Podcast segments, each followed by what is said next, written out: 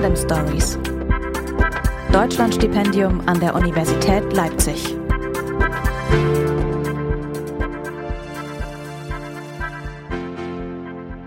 Hallo und herzlich willkommen zur letzten Episode der ersten Staffel der Tandem Stories, dem Podcast rund um das Deutschlandstipendium an der Universität Leipzig. Mein Name ist Tobias Rohe und ich freue mich, dass ihr wieder dabei seid.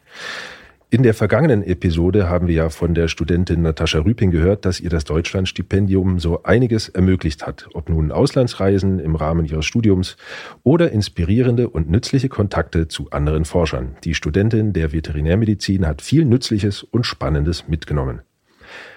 Das Deutschlandstipendium steht an der Universität Leipzig prinzipiell Studierenden aller Fachrichtungen offen. Sogar wer kurz vor der Aufnahme eines Studiums steht, kann sich bewerben. Und das funktioniert ganz einfach über ein Online-Formular. Während das Programm aufgenommen wird, erhält dann 300 Euro monatlich für mindestens zwei Semester und höchstens bis zum Ende der Regelstudienzeit. Aber nicht nur das. Denn neben der materiellen Unterstützung wird beim Deutschlandstipendium der Netzwerkgedanke besonders groß geschrieben. Noch bis zum 15. Juni können sich Studierende für ein Deutschlandstipendium bewerben. Warum es sich lohnt, das zu tun, darüber sprechen wir heute mit drei Stipendiaten.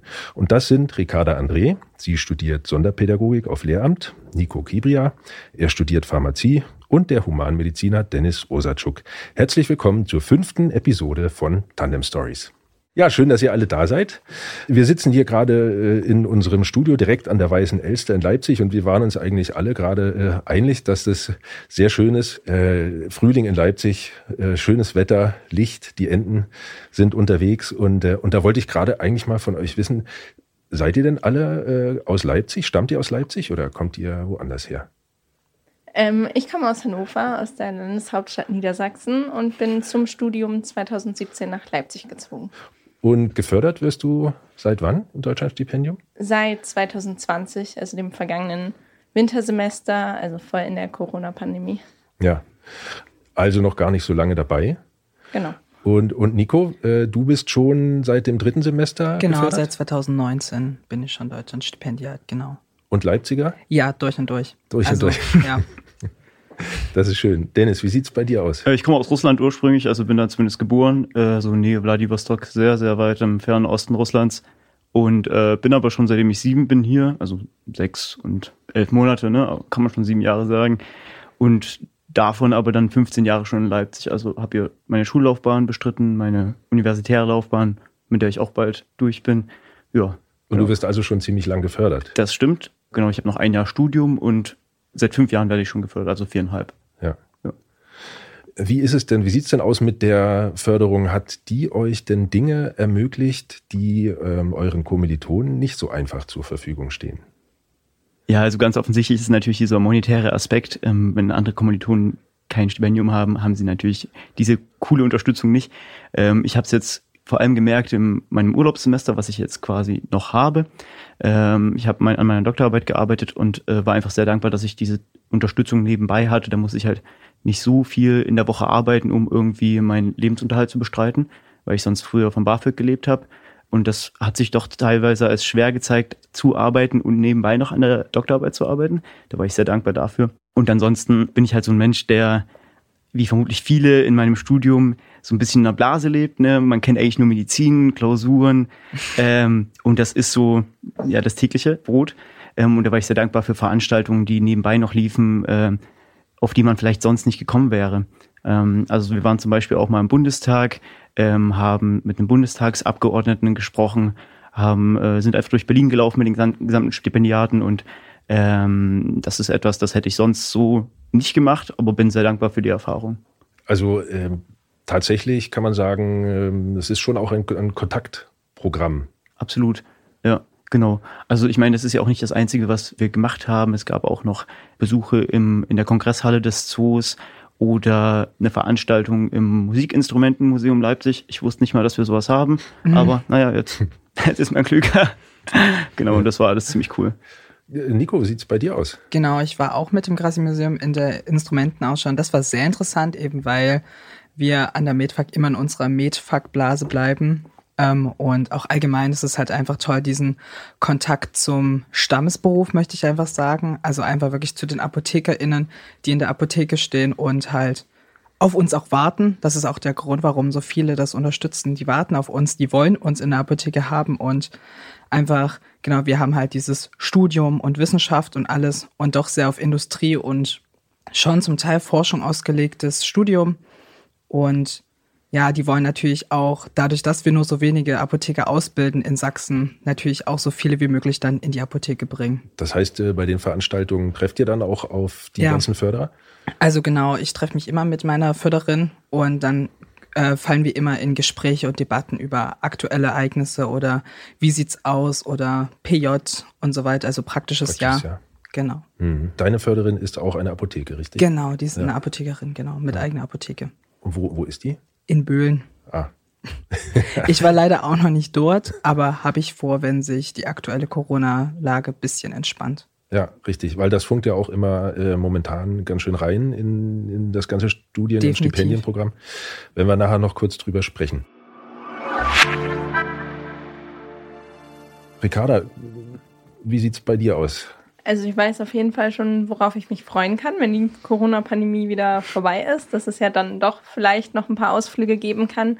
Ähm, bei mir eröffnet sich ja auch natürlich der finanzielle Aspekt. Ich kann meinem ehrenamtlichen Engagement weiter verfolgen und weitergehen, ohne eben noch nebenbei für Geld zu arbeiten. Und ähm, genau, das war jetzt auch in der Corona-Pandemie, ist auch viel ehrenamtliches Engagement weggefallen.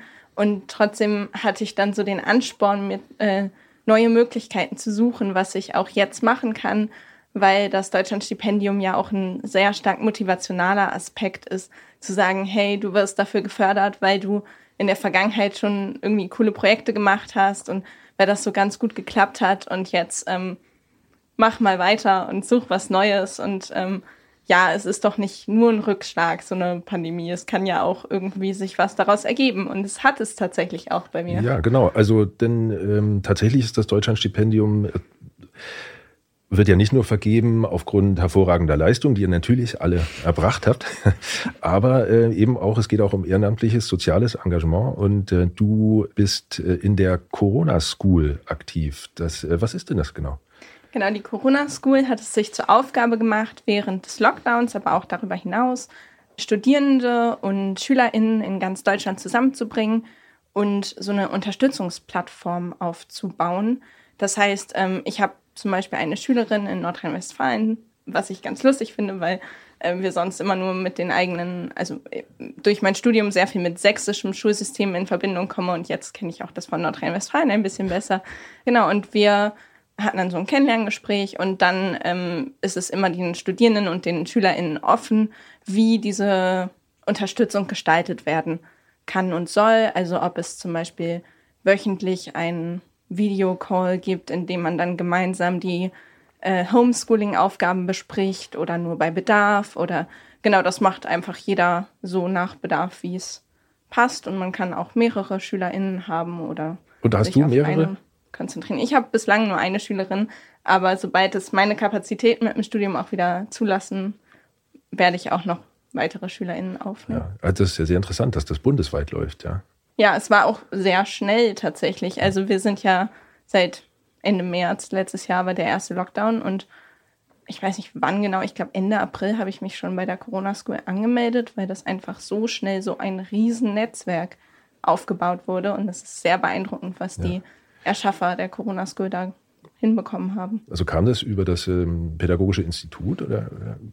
Äh, tatsächlich auch, aber erst später, da war ich schon angemeldet, das ähm, haben wir dann auch als Studierende an unsere äh, Dozierenden weitergegeben, dass es da eben die Corona School gibt und das wurde daraufhin auch in unserem Institut verbreitet, dass es eine gute Idee wäre, wenn wir uns da anmelden und da SchülerInnen helfen.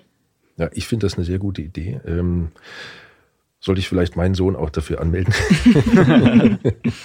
ja, und aber du machst nicht nur das, sondern bis vor kurzem äh, habe ich jetzt gelernt, warst du noch äh, Mentorin für drei Studierende der unteren Semester äh, in der Sonderpädagogik. Was hast du denn da genau gemacht? Genau, das war im Rahmen des Lehramts Mentoring-Programm, was jetzt leider ausgelaufen ist. Da ging es darum, besonders im ersten Semester, besonders im Lehramt, ist vieles sehr undurchsichtig. Viele von uns sind an verschiedenen Fakultäten. Alle Fakultäten haben andere Websites, andere Informationen, PartnerInnen und das Lehramts-Mentoring-Programm soll einfach sehr niederschwellig sein, dass Erstsemester jemanden haben, den sie ansprechen können bei sowohl fachlichen Fragen, aber auch vor allem bei organisatorischen Fragen oder bei äh, Studienzweifeln etc. pp. Und das ist natürlich nicht so, dass wir immer die Antworten haben, aber wir haben oft durch unsere eigenen Erfahrungen wissen wir zum Beispiel, an wen man sich wenden kann oder können da einfach nochmal eine andere Perspektive mit reinbringen und versuchen da eben auch zu unterstützen und diesen ja, Organisationsdschungel am Anfang des Studiums so ein bisschen zu lichten. Ja, das ist sehr hilfreich. Kann ich mir vorstellen, ja. Also im Großen und Ganzen kann man sagen, dein ehrenamtliches Engagement bezieht sich darauf, anderen Schülern oder Studenten mit ihren eigenen Studien irgendwie ähm, weiterzukommen, besser zurechtzukommen. Wie sieht's denn jetzt bei dir aus? Wie hilft dir jetzt das Deutschlandstipendium bei deinem äh, Studium?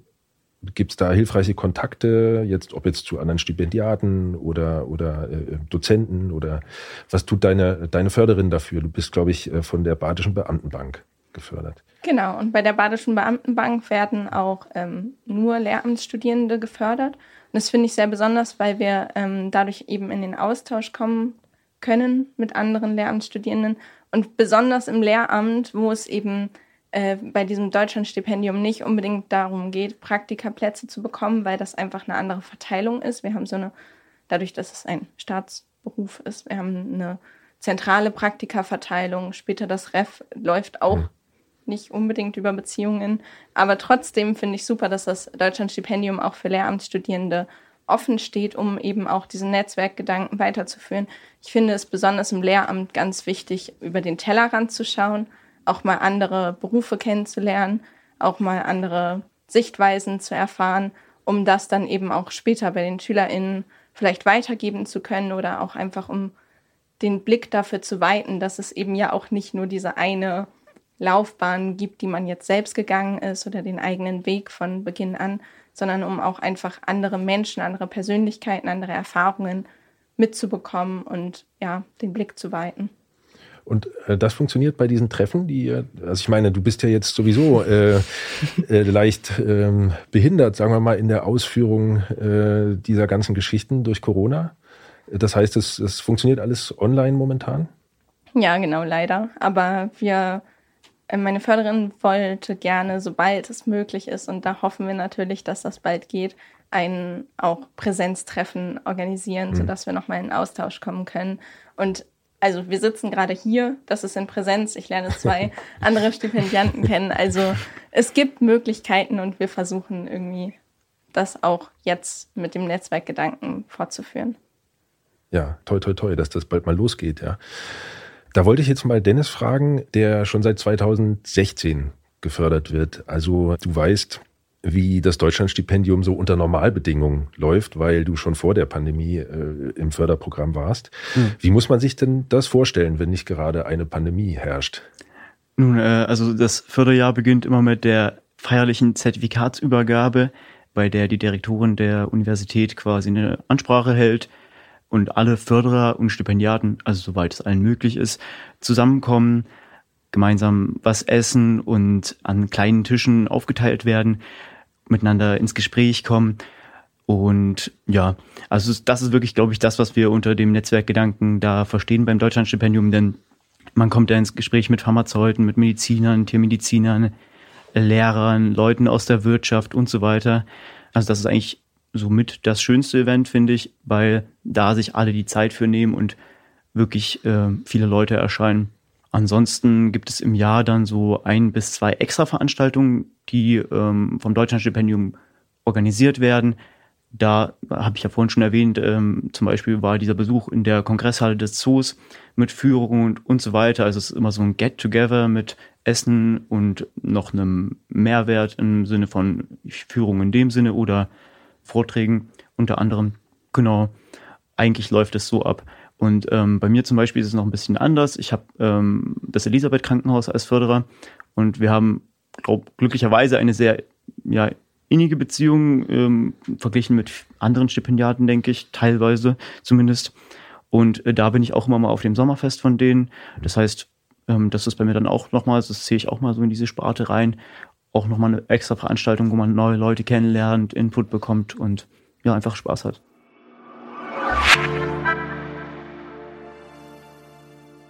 Ja, also ich stelle mir das Ganze inspirierend vor eigentlich, ja. So Menschen aus äh, sowohl der Wirtschaft als auch der Forschung und, und dem eigenen Studium äh, äh, kennenzulernen. Ähm, kriegt man da auch mal ähm, Anregungen, so mal an euch alle gefragt, äh, wie man, wie man ähm, seine eigene Karriere gestalten will später mal? Weil man ja alle möglichen verschiedenen Leute trifft, ja. Also man man kann als Mediziner, ja, kann man ja praktizieren, man kann aber auch in die Forschung gehen, genauso als Pharmazeut oder als, als Pädagogin ähm, oder ganz andere Dinge tun, ja. Also mhm. wenn man da so verschiedene Leute kennenlernt, vielleicht. Ähm man kriegt halt auf jeden Fall Wege und Möglichkeiten stärker vorgezeigt, weil natürlich man redet drüber, man könnte ja in die Industrie gehen, aber wenn man dann wirklich mal mit jemandem aus der Industrie redet, was es so macht und so weiter, dann wird das einfach viel, viel realer und Genau, das, das macht es einfach sehr, sehr einzigartig und schön. Hm. Ähm, Dennis, nochmal, ja. ähm, du ähm, hast eine sehr intensive Beziehung zum Elisabeth Krankenhaus. Ja.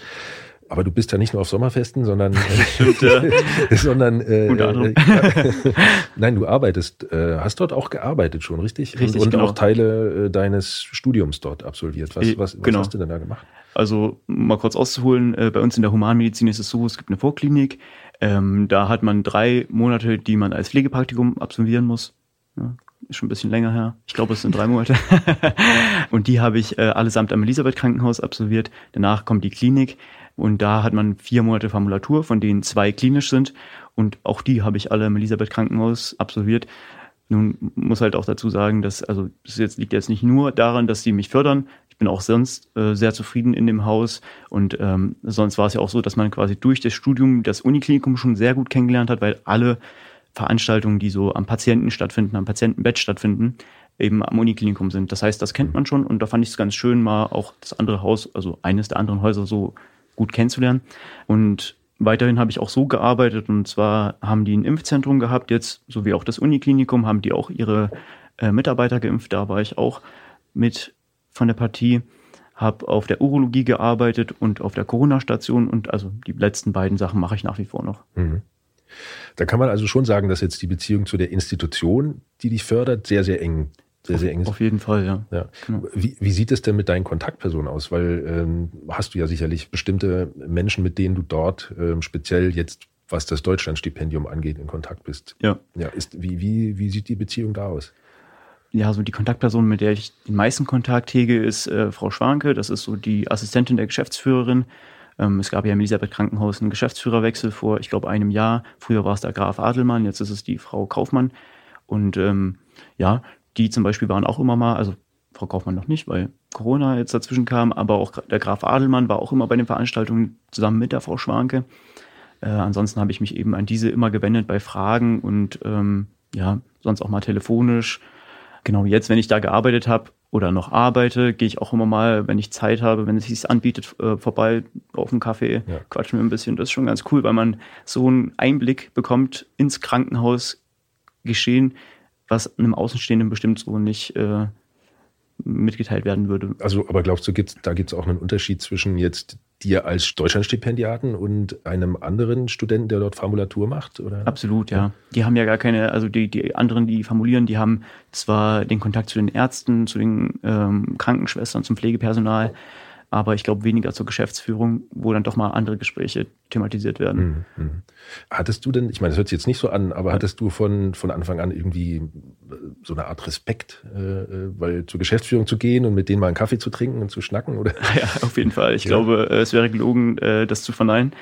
Äh, gerade, ich finde auch, der vorherige Chef, ne, der Graf Adelmann, wenn man schon so Graf hört, denkt man sich, uh. ja, ähm, natürlich hat man auf, einem, auf jeden Fall äh, zu Beginn Respekt gehabt und äh, ein gewisser Anteil davon ist auch geblieben, aber äh, man hat jetzt keine Scheu mehr.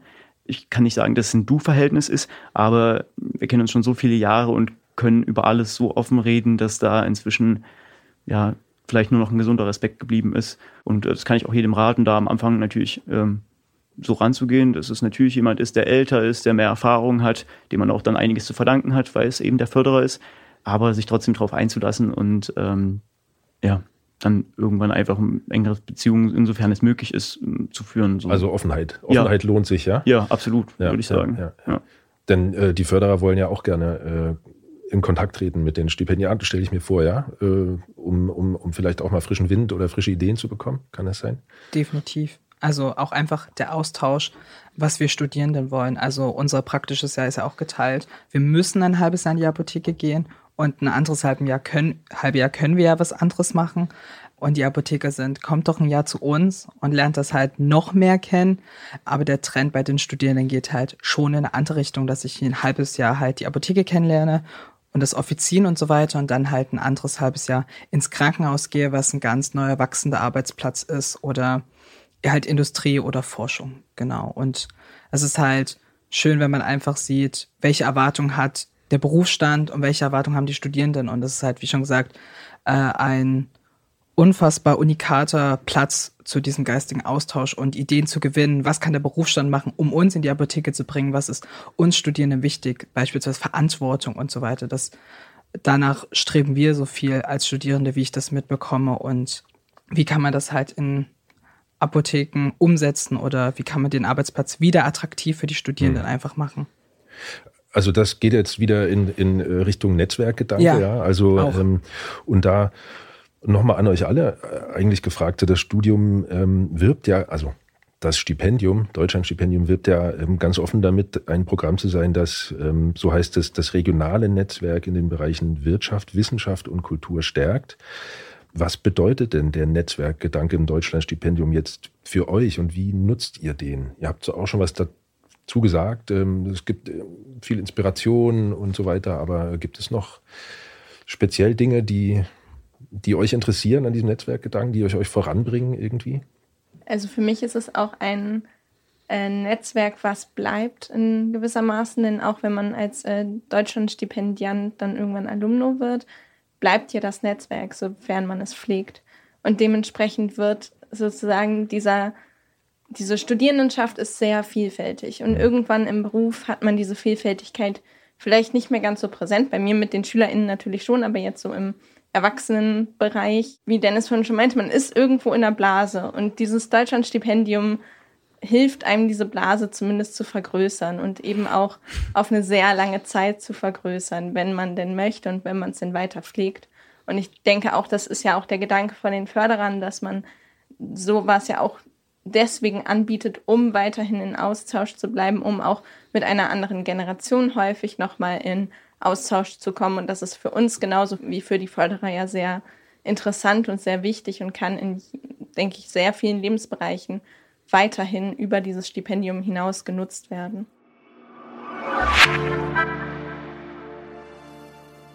Für jemanden persönlich, also für euch jetzt, kann das sehr, sehr wichtig sein. Denkt ihr wirklich, das hat auch was für die Region hier ähm, zu tun, was Gutes?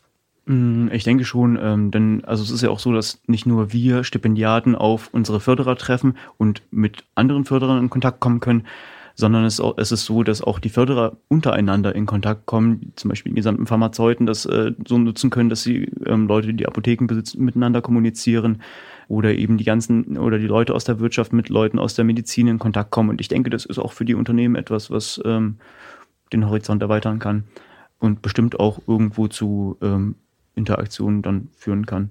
Mhm. Im Nachhinein auch. Ähm, Nico, du hast es vorhin äh, schon mal erwähnt, dass du während deines Studiums auch ein halbes Jahr in der Apotheke arbeiten musst. Ja. Ja, hast du das denn schon getan? Äh, naja, es ist sehr witzig. Wir müssen auch ähm, vor dem ersten Staatsexamen bereits acht Wochen Formulatur machen. Davon war ich auch sechs in der Apotheke. Fünf Wochen war ich in der Forschung tätig und habe halt im Institut Wirkstoffe mit synthetisiert eben weil ich halt auch was anderes kennenlernen wollte. Ich habe vor dem Studium bereits drei Monate in der Apotheke ausgeholfen. Das wird mir aber leider nicht angerechnet.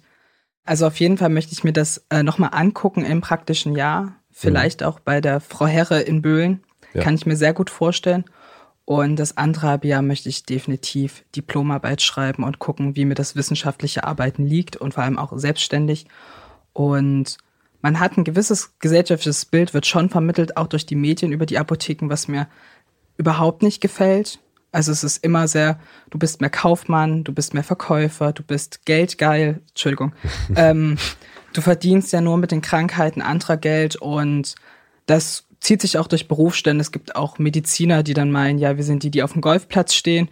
Umgedreht ist es aber auch so, es ist, es ist, äh, ja, und dieses Bild gefällt mir nicht und ich möchte irgendwie was anderes mal, äh, einfach auch ein anderes Bild für den Berufsstand irgendwie zeigen und möchte meinen Weg eigentlich gern woanders gehen. Aber ich kann mir auch sehr gut vorstellen, dass es mir vielleicht doch in der Apotheke gefällt und ja. Ja. Erstmal musst du da ja aber äh, noch oder darfst du dort ja noch äh, äh arbeiten ein halbes Jahr. Das äh, genau. war noch nicht so. Muss ich. ja. Darf ich. Ja. Was denkst du denn, wann du dort arbeiten können wirst? Genau, na, das ist dann ähm, nach meinem zweiten Staatsexamen. Das müsste dann jetzt dann schon 2022 sein. Entweder im Winter oder dann halt im Sommersemester. Und wie sieht jetzt bisher der Kontakt aus zu der Ahorn Apotheke? Genau, wir haben uns halt regelmäßig auf den Treffen immer gesehen und uns sehr gut unterhalten, mehrere Stunden lang. Das war sehr, sehr schön. Bis jetzt ist es leider nur auf E-Mail-Verkehr aus, also zum Beispiel wichtige Ereignisse, Weihnachten, Ostern, geht dann immer der Mailverkehr so ein bisschen los. Ich habe aber gemerkt, dass mir das doch nicht so ganz gefällt. Vielleicht steige ich auch auf Grußkarten oder sowas um, ein bisschen was Persönlicheres auf jeden Fall.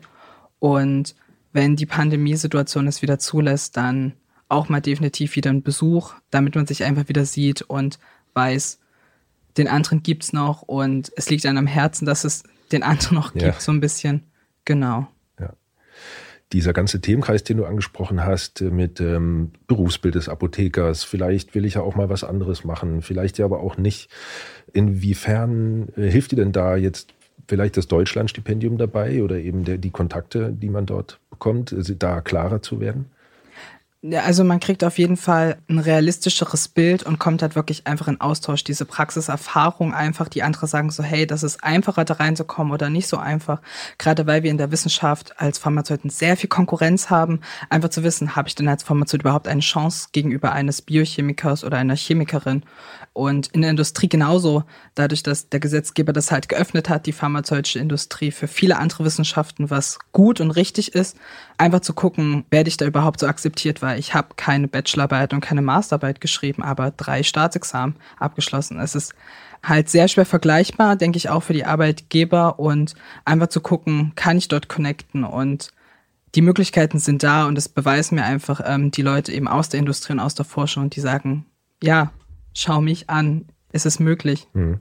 Ja, spannend. Also macht also auch Mut für die, für die eigenen. Schon. Also oder auch mutig in die eigene Zukunft zu gucken, Definitiv. sozusagen, ja. Ja, schön. Eine andere Sache äh, hatten wir anfangs auch angesprochen, nämlich, dass nicht nur exzellente Leistungen nötig sind, um das Deutschlandstipendium äh, zu bekommen, soziales Engagement. Da haben wir vorhin mit Ricarda schon drüber gesprochen. Es gibt aber auch, und, und das heißt so schön, besondere persönliche Umstände, also die auch mit hineinspielen können jetzt in die Vergabe ähm, des Stipendiums. Jetzt bist du zum Beispiel Erstakademiker, also das heißt, dass deine Eltern nicht studiert haben. Genau. Welche Bedeutung hat in dieser Hinsicht jetzt das Deutschlandstipendium für dich? Also ich glaube, es ist halt einfach so ein Zeichen, dass man eben nicht aus einer Akademikerfamilie kommen muss, um gut zu sein in seinem Studium, um erfolgreich zu sein. Und das Deutschlandstipendium ist einfach eine Wertschätzung dessen und gerade in der Pharmazie und in der Medizin ist auch so, das sind so Berufe, die werden so ein bisschen vererbt. So, also meine Eltern sind das, deswegen werden die Kinder das auch. Das ist ganz, ganz und häufig. Wir haben schon so. eine Apotheke und die Genau, so. genau das. ähm, und einfach da wie so ein Gegenstrom zu sein und zu zeigen, das muss nicht sein, beziehungsweise ist auch anders möglich. Das ist einfach sehr, sehr schön und ich finde es einfach super, dass die Universität Leipzig oder das Netzwerk einfach das unterstützt hat durch das Stipendium. Ja, ja, ich denke auch, es ist einfach eine wichtige, ein wichtiges Zeichen ja. und äh, ja, kann vielleicht auch was bewirken um ein bisschen mehr äh, äh, Gleichberechtigung zu schaffen. Wie ist das denn äh, mit der Auffindbarkeit des Deutschlandstipendiums? Also äh, hatte sich das Gute vor euch versteckt oder hat, habt ihr Schwierigkeiten gehabt, darauf zu stoßen oder war das quasi überall präsent für euch? Ricarda, wie ist es bei dir? Also bei mir war es so, ich wusste, dass es das Deutschlandstipendium gibt, aber es war eher wie so ein Schatten, mhm. der noch nicht so richtig offensichtlich war. Und mir wurde früher ganz häufig gesagt, oh, da bewerben sich so viele, da hat man überhaupt keine Chance, bewirb dich da mhm. bloß nicht.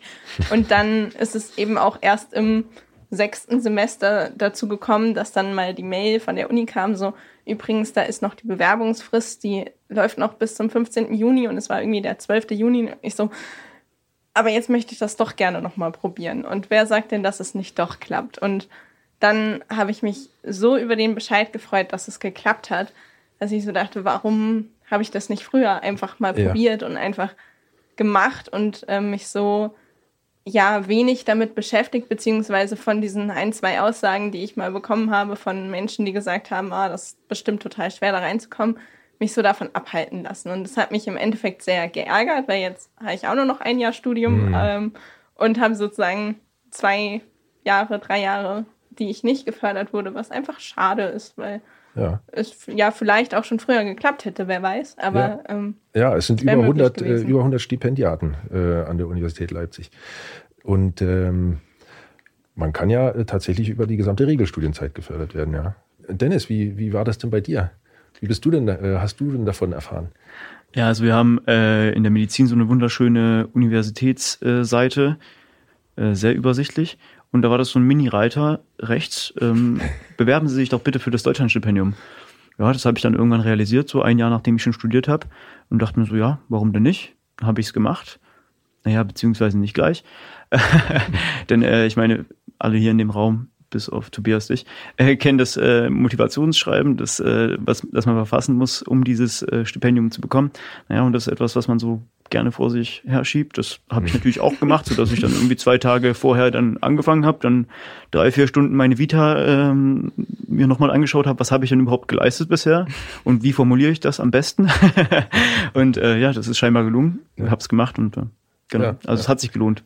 Aber ich sag mal so, so offensichtlich, dass es das gibt und so. Da hatte ich einfach Glück, dass ich da in die rechte Richtung geguckt habe auf der Seite. Ja. Bei dir, Nico? Äh, es ist ein bisschen anders. Es ist halt, ich bin ja im Fachschaftsrat tätig, FSR Biofarm. Und ähm, da haben schon ganz, ganz viele andere aus dem Fachschaftsrat einfach dieses Deutschlandstipendium gehabt und natürlich gesagt, hey, mach das doch, bewirb dich, ist doch kein Problem so untereinander. Und ja, das ist ähm, ganz glücklicher Zufall, gewesen, sonst hätte ich, glaube ich, nicht wirklich davon erfahren. Der schlimmste Fehler beim Stipendium ist, wie äh, Ricardo schon gesagt hat, ist einfach nicht probieren, weil wer sagt dir denn, dass es nicht klappen könnte? Ja, und war es denn schwierig, sich zu bewerben? Dann letztendlich, mal abgesehen vom Motivationsschreiben, der Vorgang? Also ich fand es nicht schwierig. Wie gesagt, ich habe es am 12. Juni erfahren, am 15. war der Bewerbungsschluss und ich war erst so, oh Gott, geht das überhaupt noch? Kriege ich alle Dokumente zusammen? Mhm. Und ja, man braucht halt ein Transcript of Record, aber dann schreibt man halt einmal, wenn es nicht sowieso in den Dokumenten ist, das ist äh, die Notenübersicht, was man bislang für Noten erbracht hat. Und wenn die nicht sowieso schon im Alma Web verfügbar ist, dann schreibt man einmal kurz an die Zuständigen. Die sind halt für jedes Institut anders. Und dann ist es einen Tag später trotzdem im Alma Web. Dann fügt man das einmal hinzu und ähm, fügt noch ein schönes Motivationsschreiben hinzu und vielleicht noch ein paar Nachweise über die ehrenamtlichen Tätigkeiten. Bei mir war es tatsächlich auch so, dadurch, dass ich so spät erst gesehen hatte, hatte ich dann auch nicht alle Nachweise gerade zur Hand, habe das mit reingeschrieben. So, ich ähm, habe das leider erst ganz spät erfahren. Mhm. Ähm, ich habe die Nachweise hier gerade nicht alle vorhanden, aber ich reiche sie gerne nach und dann war das offensichtlich auch kein Problem, denn den Bescheid habe ich trotzdem bekommen. Also Attacke heißt das? Auf jeden Fall. Auch drei Tage vorher noch. Das ist die Empfehlung von Ricarda André. Sie studiert Sonderpädagogik und ist Deutschlandstipendiatin. Danke an dich und danke an meine anderen beiden Gäste, Nico Kibria und Dennis Osatschuk. Vielen Dank für das schöne Gespräch. Vielen Dank. Danke. Vielen Dank für die Einladung. Gerne. Und ich denke, in dieser Folge der Tandem Stories ist nochmal klar geworden, dass sich das Deutschlandstipendium an der Universität Leipzig auf den verschiedensten Ebenen lohnt. Und die Bewerbung funktioniert tatsächlich ziemlich simpel über das Bewerbungsportal. Einfach den Shortlink uni-l.de slash Deutschlandstipendium eingeben und schon seid ihr auf dem Weg dorthin. Vom 15. Mai bis zum 15. Juni läuft die Bewerbungsfrist und in diesen vier Wochen ist auch das Bewerbungsportal freigeschaltet. Also nicht verpassen, sonst ist die Frist vorbei. Tja, vorbei, das ist vorerst auch dieser Podcast. Die erste Staffel von Tandem Stories endet mit dieser fünften Folge erst einmal. Aber bekanntlich soll man niemals nie sagen und wer weiß, vielleicht gehört ihr bereits zum Kreis der Stipendiaten, sollten wir uns an dieser Stelle einmal wiederhören. Damit ihr das dann nicht verpasst, abonniert ihr am besten die Tandem Stories bei Amazon Music, Apple Podcasts, Deezer, Google Podcasts oder bei Spotify. In diesem Sinne wünsche ich euch alles Gute und viel Erfolg. Macht's gut. Tandem Stories. Deutschlandstipendium an der Universität Leipzig.